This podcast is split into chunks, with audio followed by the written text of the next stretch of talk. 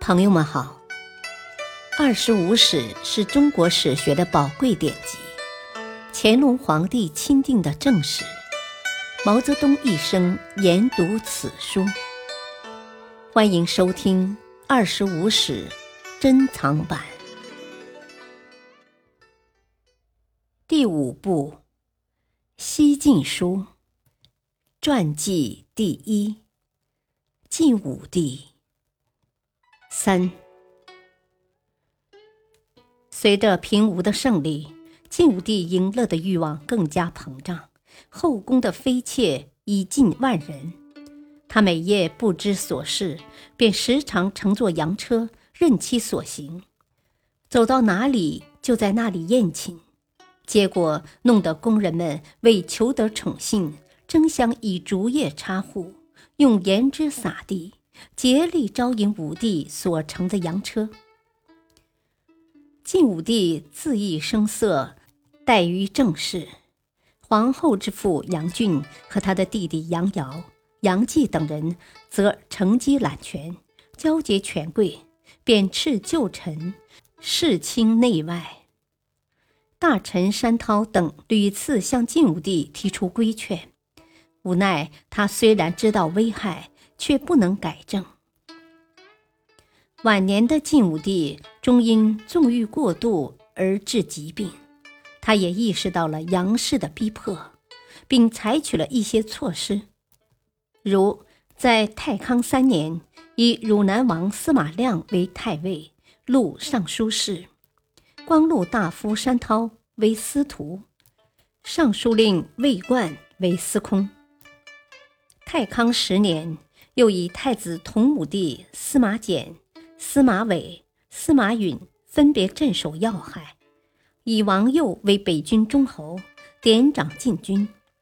但专擅国政的杨俊却把司马亮排挤出京城，把司马简等袭封以后，逼令前往各自封国，又逼迫魏瑾告老退位。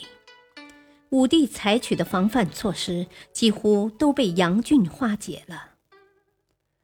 太熙元年（两百九十年），晋武帝病危，可是，在旁侍候的只有杨俊一个人。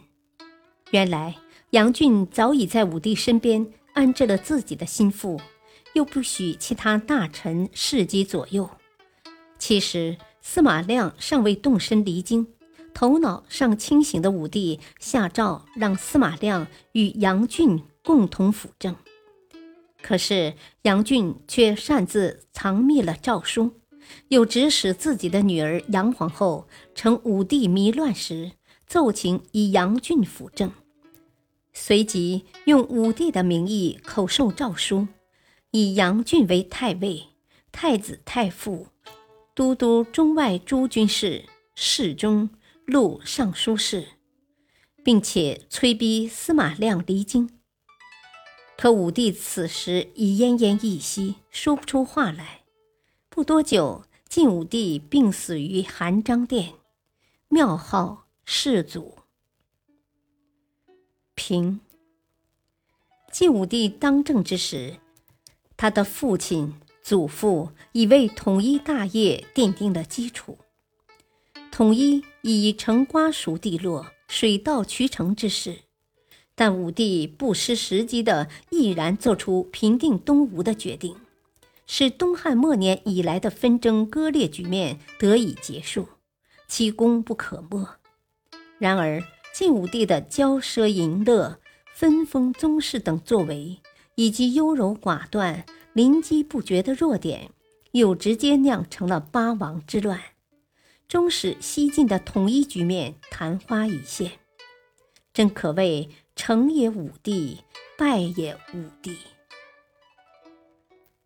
感谢收听，下期播讲传记第二，王俊，亡魂。